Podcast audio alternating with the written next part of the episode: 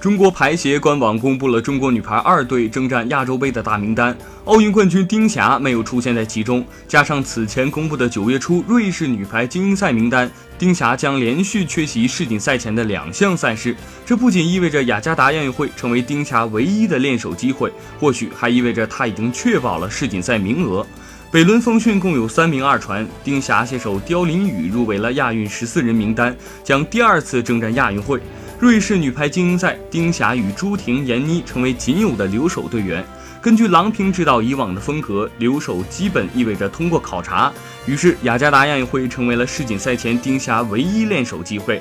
她将会在亚运会展现北仑风训的成果，积极调动所有攻手，帮助球队重夺亚运会金牌，弥补四年前在仁川的遗憾。